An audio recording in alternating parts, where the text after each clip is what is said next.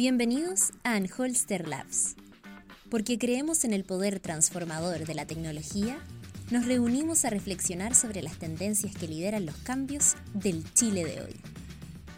De acuerdo con el Livability Ranking 2015 de The Economist, Santiago es la segunda ciudad más vivible en Latinoamérica, solo por detrás de Buenos Aires. Pero ¿cómo podemos conocer la estructura y principales características que definen a nuestra ciudad? Bienvenidos a Anholster Labs, donde comentamos las tecnologías que están marcando el ritmo de la vanguardia a nivel mundial. Nuevamente estamos con nuestro gerente general, Antonio Díaz, y también nos acompaña Constanza Soto, una de nuestras desarrolladoras. ¿Cómo están chicos? Bien. Muy bien, muchas gracias. ¿Emocionados? Emocionados porque hoy es viernes y mi cuerpo lo sabe. Al fin. Ok, bueno, ya anticipábamos que Santiago se encuentra muy bien considerada dentro de distintos conteos que evalúan factores como la calidad de vida. Una de las herramientas que están comenzando a surgir para construir verdaderas radiografías perdón, a las ciudades son los heatmaps o mapas de calor. Y de eso vamos a conversar el día de hoy. Antonio, vamos a partir contigo. ¿En qué consiste esta nueva tecnología? ¿Nos podrías contar? Eh, primero, no sé si tanto como nueva tecnología. Yo creo que la gran gracia de lo que ha ocurrido últimamente en los últimos años en Chile es que gran parte de la data que tiene el Estado se ha hecho pública eh, en plataformas abiertas. Y yo creo que en eso Connie tiene, tiene, tiene mucho que decir. Eh, han usado OpenStreetMap, ¿cierto? Como, como estándar. Y de eso yo creo que después tú, tú puedes tomar la, la mano. Pero no solo para Santiago, sino que yo creo que en general una de las cosas más interesantes que ha surgido es que tú tienes hoy día geográficamente y del punto de vista de los mapas, tú tienes desde los planes reguladores, información del Servicio de Impuesto Interno, del tamaño de la vivienda, el avalúo fiscal que tiene la vivienda, dónde está situada.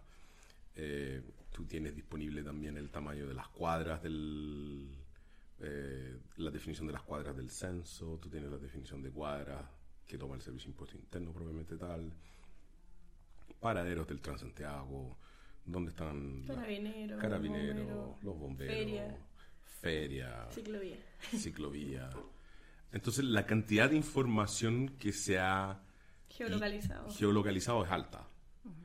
Pero no hay ningún lugar en que tú las tengas todas juntas. O sea, ni siquiera en Google Maps aparecen todas juntas. Mm. Y, la segunda parte es que juntarlas en una sola plataforma eh, es caro. Es caro desde la siguiente perspectiva. Si yo lo quiero hacer en Google, hay que pagar. Eh, y eso es como esa es como la problemática de Google, ¿no es cierto? Que te ofrece un montón de cosas gratis hasta que tú querías hacer algo serio y cuando querías hacer algo serio eh, te cobra harto y es harta plata. O sea, empiezas a hacer soluciones de 20, 30 mil dólares. O sea, GIS ya es. Claro.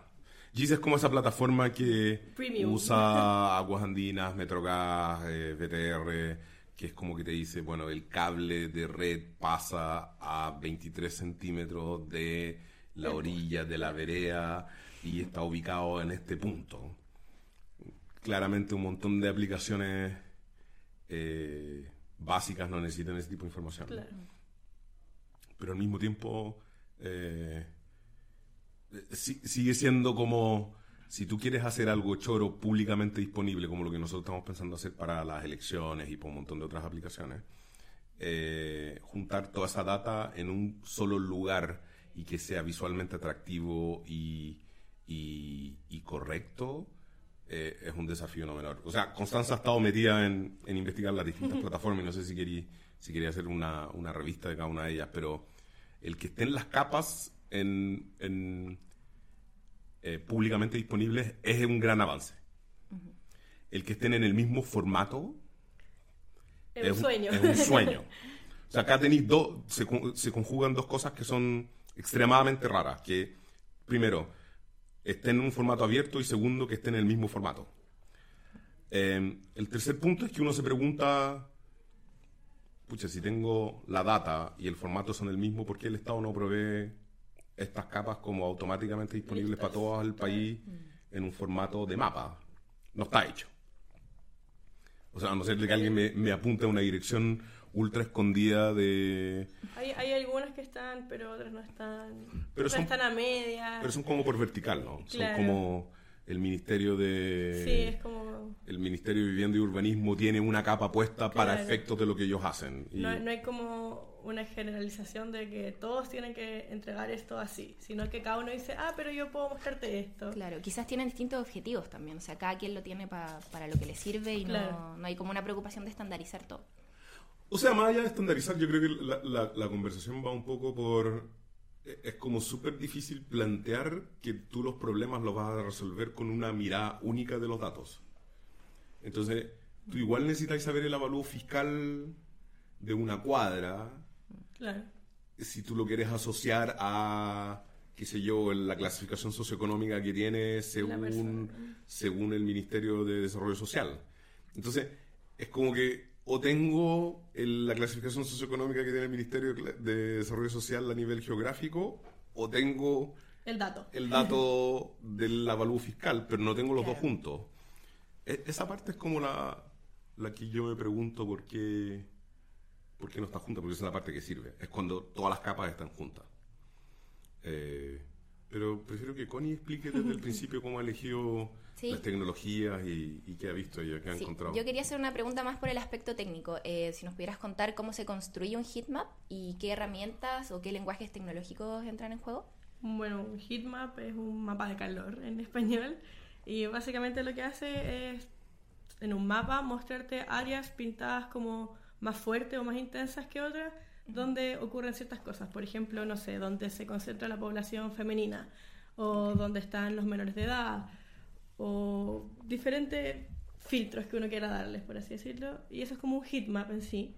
Y luego, en cuanto a las herramientas que se han usado, bueno, las bases de datos como Postgres son conocidas y existen extensiones como PostGIS, que es para geolocalización. Y eso te permite hacer cosas como eh, qué, eh, cuál es el área de este polígono, qué tan largo es esta línea, qué tan cerca está este punto de este otro, y cosas que tengan que ver como con geolocalización en sí.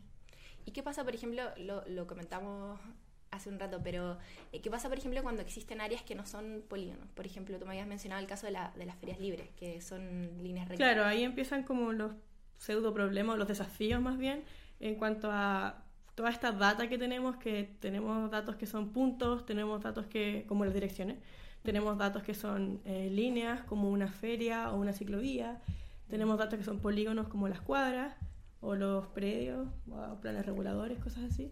Entonces, como que tienes que construir algo que te permita soportar todo este tipo de información. Pero Hay un punto no menor en lo que menciona en lo que menciona Connie, que yo creo que igual nos ha tocado y que ha sido duro. El, el concepto de dónde empieza y dónde termina una calle. Claro. Y que calce con el mapa base. Exactamente. Todos esos conceptos que suenan triviales son todos requieren trabajo por atrás. Porque justamente en Chile hoy día no tenemos como una cartografía oficial que diga Claro.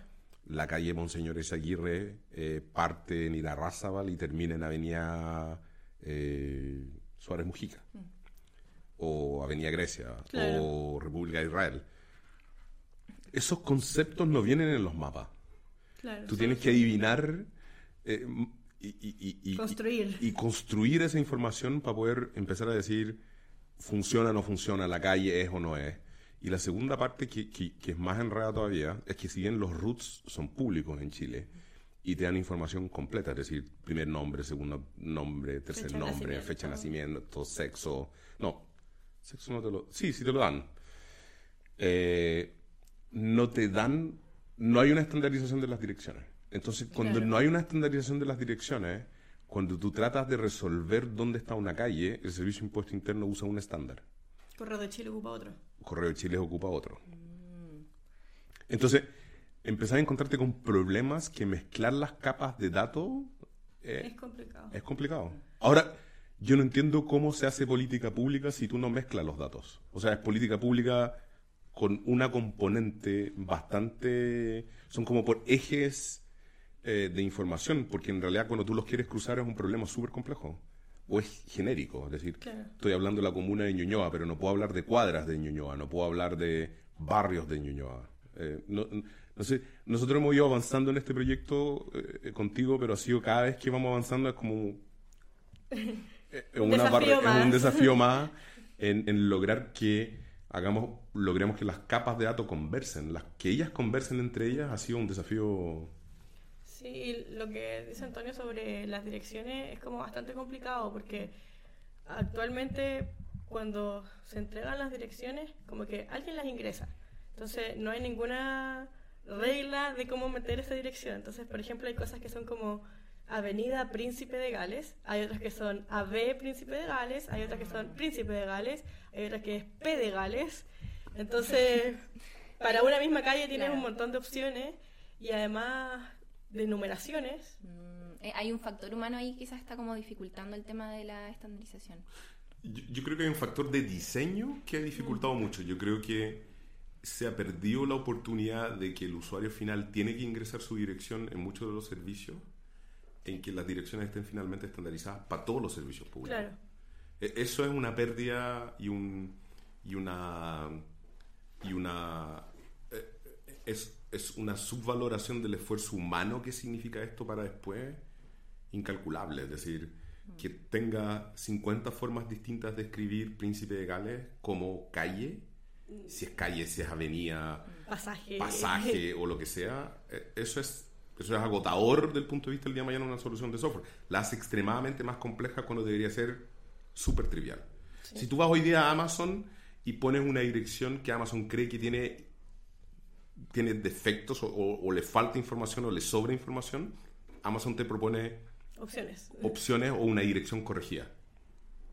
Los servicios públicos deberían tener eso como punto base. Eh, yo creo que gran parte del, del, esfuerzo que significa juntar toda esta información para la sociedad civil eh, pasa por, por estos problemas. también como dejar de ocupar Excel, entre comillas, que es como ingresa a la calle así como a manito y que no te sugiera el auto rellenado ni nada por el estilo. Mm. Y este, este trabajo que se está haciendo, eh, podríamos decir que es como la primera vez que se hace a, este nivel de, de, como de granularidad, el nombre de la calle, la dirección. Yo lo dudo, ¿no? Yo creo que otra gente, lo, ha hecho. Pero, no sé si con esta misma data. No sé si con esta misma data y no sé si con el afán de hacerlo público, porque público no es. Mm. Si no, ya lo habríamos encontrado. Pagado. Yo creo que probablemente soluciones pagadas. Eh, yo creo que. Eh, yo creo que nuevamente hay un costo asociado de producir esto que, que yo encuentro que es como raro que no esté hecho. Es como raro que no haya una base de datos del Estado que te cruce todas las fuentes de información y te la entregue lista para analizarla o desplegarla o usarla como tú quieras. Y que de cierta forma obligue a que los servicios usen no solo usen el estándar de OpenStreetMap, no solo que, eh, perdón, no solo que usen un estándar abierto ¿sí? y que luego usen el estándar de OpenStreetMap, pero que tengan como una gobernanza de datos razonable. Es decir, que avenida se va a escribir avenida o, o la vamos claro. O la vamos a cortar. Y que los números no pueden ser eh, el número de la calle con la letra junta pegada. o gato o gato el número. el número de la calle. Pero que también tengamos identificado en el país donde empieza y termina una calle, donde la calle Santa Isabel, donde pasa a llamarse Jaime Guzmán, donde eh, se transforma en Diagonal Oriente, etcétera. Igual se ve como en el día a día, o a mí me pasa caleta con Irarrázaval, que en el metro está escrito de una forma, en como la calle, el paradero está escrita de otra, eh, la señalética tiene otra forma de escribirse. Vamos allá. Sí, y la es problemático, es como conocido. Con V, con S, con Z, con B larga, con... Sí, está escrito de todas las formas. Ese problema yo no lo conocía, por ejemplo. en el metro está con B corta, ¿no? Creo. B corta, pero... En un paradero yo lo he visto con B larga. Sí, o lo pilla en muchos letras como señalítica de calle con, con B larga. Como si quiere ir a, ir a Razabal, váyase por aquí, ese cartel está como escrito de otra manera. Ah, ese, ese ejemplo yo no lo conocía. Nosotros hemos visto, por ejemplo, en el padrón, cuando hemos analizado y hemos tratado de geolocalizar el padrón en un mapa, justamente para crear estos mapas de calor que habla la, la Connie, en que te, te encontrás con cosas súper divertidas, como eh, las comisarías, las municipalidades, los recintos militares, son como centros de, de direcciones de miles de personas en Chile. Son Claro. miles de personas ponen... Viven en el líder. Viven en el líder, viven en, viven en la municipalidad, etcétera. Y, y yo he presenciado cuando he ido a renovar mi carnet de manejar, que tú vas a la municipalidad y te dicen, pero es que yo no vivo en la comuna, ah, ponga la dirección de la municipalidad. Eso como política pública No puede ser. es como el root 0-0, po. es como, ¿cuál es su root 0-0? No, no me acuerdo cuál era, el era 8-0 o una cosa así. Eh, pero, pero si tú no sabes dónde la gente vive, o, o tú estás dispuesto a ingresar a una dirección que claramente todo el mundo la da porque no quiere darte su dirección, entonces, ¿cómo tú te comunicas con él el día de mañana? O sea, es absolutamente inútil. En particular en la comuna de Recoleta o en las comunas de en las comunas donde están los recintos militares, eh, Renca y así sucesivamente, era impresionante. Pues tenía ahí como un tercio de la comuna que vivía en el recinto militar. pues, era, era o sea, perdía, Sin perdía sentido. todo sentido. Es decir, ¿vive la persona efectivamente en ese lugar? Entonces, como que en algún momento vamos a llegar al punto en el cual, si tú pudiéramos graficar esto en un mapa y decir, estos son claramente direcciones que tienen problemas, y a estas personas tú deberías pedirles que actualicen, Su, Actualicen. su dirección a una dirección real y tener un sistema que diga, no, no, ya hay más de 150 personas que han puesto eh, Avenida Presidente Frei Montalva 1, 2, 3, 4 como dirección, eh, esa dirección no existe. ¿eh? Ese concepto no existe hoy día en Chile. O sea, el validar una dirección como una dirección real que exista no existe. Y eso dificulta mucho el graficarlo en un mapa. Porque empecé a tener como estos, estos puntos de calor en el mapa inexistentes. Claro, justamente el tema de las políticas públicas, públicas quería yo llegar. Eh, estamos en Anholster Labs conversando sobre esta herramienta que nos permite conocer características de las ciudades y también de su población. Es claro que tecnologías como estas nos permiten obtener datos muy específicos sobre aspectos muy diversos y en esta línea me gustaría que comentáramos qué utilidades creen ustedes que puede tener para los ciudadanos, para la gente común y corriente, cómo pueden eh, ayudarse con esta herramienta. Bueno, conocer el barrio en el que viven, como con quienes comparten como día a día, por así decirlo, al final. Eh, yendo un punto más allá de lo que menciona eh, Connie, yo creo que hay, hay un punto no menor. Si, yo, si, si tú te preguntas hoy día en la comuna que vive y tú te preguntas cuántas plazas hay, cuántos colegios hay, cuántos, cuántos kilómetros de metro hay, cuántos kilómetros de ciclovía hay, eh, cuáles son las estadísticas que tienen los servicios de salud, cuáles son las estadísticas que tienen eh, las, eh, las bombas eh, eh, de, de bomberos, valga la redundancia, cuáles son las estadísticas de crimen que hay. Eh, si tú quieres ver si el bien raíz en tu comuna ha subido valor o ha bajado valor, si tú quieres ver si el avalúo fiscal se ha modificado en los últimos años o no, eh, si tú quieres ver eh, efectivamente eh, cuál es la situación general del plan regulador, si el plan regulador anterior versus el actual ha modificado el precio de las viviendas o no. A mí, o sea, me refiero tomar tomar la data y empezar a hacerse preguntas un poco más complejas que involucran distintos factores. Yo creo que si bien para el público final hoy día tal vez no sea de ultra interés, pero en la medida que tú los vayas teniendo van, a van saliendo más preguntas. Yo creo que, por ejemplo, los datos de criminalidad deberían ser datos geolocalizados el día de mañana, porque tú deberías saber efectivamente dónde están los crímenes y dónde están ocurriendo y qué está ocurriendo. Porque te afecta a ti. Y, el día de mañana hacerte mejor ciudadano en exigir cuando te vengan a tocar la puerta y decir cuál es el problema de tu calle. Mi problema son los hoyos que están en la calle. Mi problema es que roban todas las semanas acá. Mi problema, y, eso es algo que tú debes exigirle a los candidatos, que sepan cuando te vienen a tocar la puerta dónde están tocando la puerta, pues, y entender el barrio. Tú tenías una fuerza de carabineros que funciona y que es bastante moderna en lo relacionado a Latinoamérica. Que probablemente todos los datos que tienen ellos de criminalidad están geolocalizados. Me costaría mucho creer que carabineros no, no anoten en alguna parte que el robo fue en, en, en Romandía X número. Pero, pero como que esa data yo siento que tiene que tener el poder de ser pública para hacerla exigible de parte de los ciudadanos al sean las empresas o sea al Estado propiamente tal. Y en eso yo creo que ahí esa es la parte que todavía nos cuesta. Nos cuesta un mundo juntar esta data. Y yo creo que poquito a poco, en la medida que vayamos avanzando con estos podcasts, yo también creo que vamos a tener un punto en el cual vamos a poder hablar de tomar una comuna como ejemplo y empezar a hablar de las estadísticas de esa comuna. Es decir, oye, eh, tantas personas viven ahí, tantas personas dicen que votan en la comuna, y empezar a ver las diferencias, ¿cierto? O sea, hay tanta gente que dice mayores de 18 años que viven en la comuna, sin embargo, solo un tercio vota en la comuna, cosas por el estilo. Eh, ese tipo de cosas yo siento que no se hablan mucho en Chile. Eh, y yo creo que no se hablan porque la data no está, no está disponible nomás. O sea, el, el hacer esa estadística disponible significa hacer todo lo que estamos haciendo hoy día en Unhoster sin ningún fondo estatal ni nada, sino como una inversión porque necesitamos entender cómo juntar toda esta data junta. O sea, claramente tiene una aplicación súper fuerte en lo que es políticas públicas. Yo no sé, a mí me gustaría que una vez que Connie yo creo que lleva, no sé, 8, 9, 10, 10 capas de datos. Más o menos. Que van desde, no sé, queréis describirlas tú. Ah, están manzanas, el padrón, el censo, el plan regulador, predios. Creo que esas están hasta arriba. hasta ahora. Y hay hartas más. Hay... O sea, di- los datos de otras capas ya las tengo, no, las- no están todavía en el sistema, pero ¿Cuáles son los otros? tiempo. Carabineros, ferias libres, ciclovías, hospitales, colegios.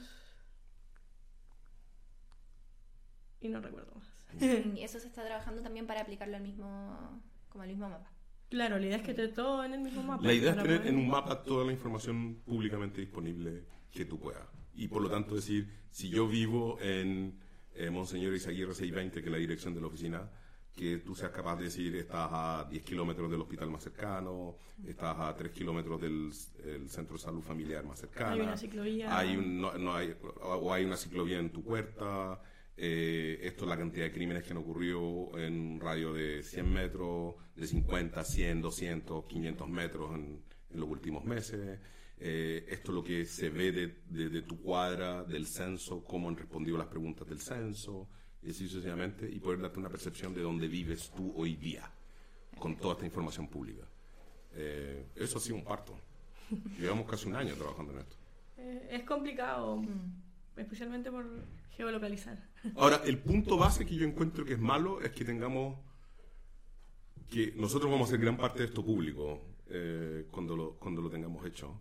Pero hay, hay, hay una parte de esto que a mí me impresiona, que es que el punto base sea tan, sea tan bajo desde el punto de vista de la, de la gestión y de la, y, y de, la, de la gestión de los datos, de la, de la data más bien teórica, y sea en el, otro, en el otro extremo tan profundo desde la perspectiva de adoptar un estándar y todos publican en el mismo estándar. Son como dos mundos, es como que yo tengo las mejores carreteras del mundo, pero andan puros Lada claro. del año, 80 y, del año 85 en la carretera. Y, y toda la benzina es sin plomo. O perdón, es con plomo. ¿Y qué podríamos hablar de algún tipo de uso comercial de, este, de esta tecnología? O sea, absolutamente.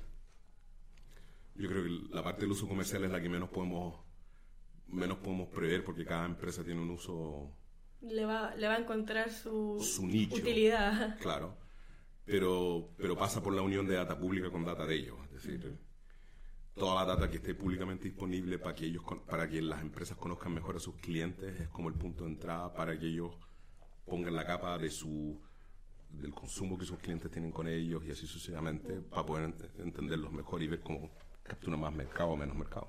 Pero quizá un, un- un ejemplo como súper simple de eso sería el tema de las inmobiliarias, que, que lo habíamos comentado con Connie, que en el fondo, si tú quieres, por ejemplo, en una, una inmobiliaria, perdón, y quieres construir un edificio en tal barrio, tener la información de cuánta gente vive, de qué servicios hay cerca que le suban como la plusvalía a tu, a tu producto, a tu Construcción. construcción, eh, podría ser como una herramienta súper útil. Sí, aunque yo creo que las inmobiliarias en esto lo han Resuelto. lo han resuelto. Yo creo que ellas individualmente, una a una, tienen acceso a ese tipo de forma. información. Yo creo que las empresas que tienen menos acceso a este tipo de información son las de las que se llaman de utilities, las eléctricas, las telefónicas, las de gas, las de eh, agua y así sucesivamente. Esas son las menos evolucionadas en este tipo de tecnología. ¿En qué sentido? En, en que si mi vecino está pidiendo gas eh, envasado, la pregunta pasa a ser, eh, ¿y por qué tú no pides gas envasado? Mm. Eh, y por qué Connie no pide gas envasado, dado que somos todos vecinos.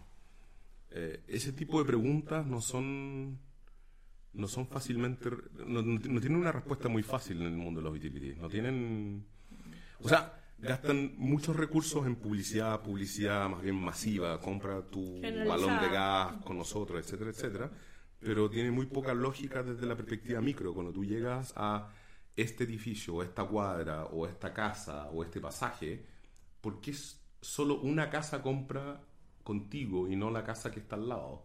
Y así sucesivamente. Ese tipo de preguntas les cuesta mucho a las empresas de utility. Y, o sea, la política, ¿para qué hablar? O sea, la política yo creo que no tiene ninguna noción respecto a calles, barrios, problemas que no sean genéricos. O sea, educación, salud y seguridad eh, con el problema que tiene todo Chile. No, ¿Cuál es el paso siguiente para este, para este proyecto? ¿Qué es lo que se viene? Además de agregar capas. Capas y capas y capas. Se vienen selectores de filtros móviles, sean por áreas móviles que tú quieras elegir, ¿no es cierto, Connie? Sí, porque no, no todos quieren ver lo mismo, así que lo que no te sea necesario no puedes. Ah, Hay, hay preguntas complejas en esto. Por ejemplo, si tú quieres elegir varias cuadras y esas cuadras no calzan ni con el censo ni con cuadras del Servicio de Impuesto Interno y todo lo demás, ¿cómo tú generas estadísticas sobre esas cuadras? Claro. Esos son problemazos. Sí. También hay, hay cosas como que hay datos que no se pueden cruzar. Por ejemplo, tenemos la edad de una persona o el rango etario, en verdad, de una persona y su sexo. Esos datos se pueden cruzar. O yo puedo decir mujeres mayores de tanta edad, Claro. pero no puedo ver, no tenemos el dato puntual de otras cosas de esa persona. Mm. O sea, por ejemplo, eh, eh, yo creo que tú te refieres a, por ejemplo, en el censo yo sé su ni- el nivel educacional de la Claro. cuadra. Claro, de la cuadra, pero no de la persona. Entonces Pero no no puedo decir el nivel educacional de las mujeres, porque no están, no existe Ya, esa, no está combinación de datos. Claro. Perfecto. Entonces, eventualmente podríamos llegar a, a eso, ¿no? ¿Se, se puede hacer de alguna manera? Mm, Todavía no. Hay datos con los que sí, hay datos con Hay los datos que no. que sí pero que no. en, en caso de no poder, sí se puede saber el, el nivel de la cuadra en sí, no del dato puntual. Perfecto. Se Entonces- puede como hacer a grosso modo. Claro, entonces el, el punto es cómo tú visualizáis eso del punto de vista de una interfaz gráfica. Es decir, yo estoy tomando filtros que tienen como vacíos en cruces porque no existen. Eh, entonces, ¿qué es lo que yo le muestro al usuario? ¿Qué Eh, opciones le damos? Claro. Entonces, si yo trato de ver, oye, dame todas las mujeres eh, madres que viven en la comuna de La Reina, eh, mayores de 35 años, eh, con un magíster o una cosa por el estilo. Claro. Y eso va a ser un filtro vacío. Genial. Entonces no lo voy a poder ver. Yo voy a poder decirle, mira, en estas cuadras del censo Hay mujeres mayores de 35. hay mujeres mayores de 35. Ya. ¿Y los usuarios van a poder acceder a esto eh, tanto en, en computador o también está pensado como aplicación móvil? ¿Va a tener Eh, su versión web es una súper buena pregunta sobre la cual no tenemos respuesta, yo creo, todavía. Por ahora es web app. Por O ahora sea, es web app. Por ahora puedes, desde el celular puedes meterte a la página y verla. Ah, claro, pero no, Pero no es tiene una aplicación No, que se descargue. claro. Claro. Ya, súper. Entonces vamos a, a ver qué pasa con esta, con esta aplicación en el futuro. Quizás pronto la podremos tener todo en nuestro celular. Yo creo que el próximo podríamos hacer un podcast en que tomemos como ejemplo una comuna. Yo creo que sería interesante. Sí, claro, podríamos hacer el análisis y demostrar ahora para que la gente que nos está escuchando pueda ver efectivamente cómo funciona esta aplicación. Bueno, le quiero dar las gracias por estar acá. Y esto fue Anholster Labs. Eh, les recuerdo que Anholster es una empresa líder en desarrollo de software, data science y data as a service que cuenta con 11 años de experiencia en el mundo de la optimización y automatización de procesos y análisis de datos en distintos rubros, tanto del sector público como en el privado. Muchas gracias por estar acá y nos escuchamos prontamente.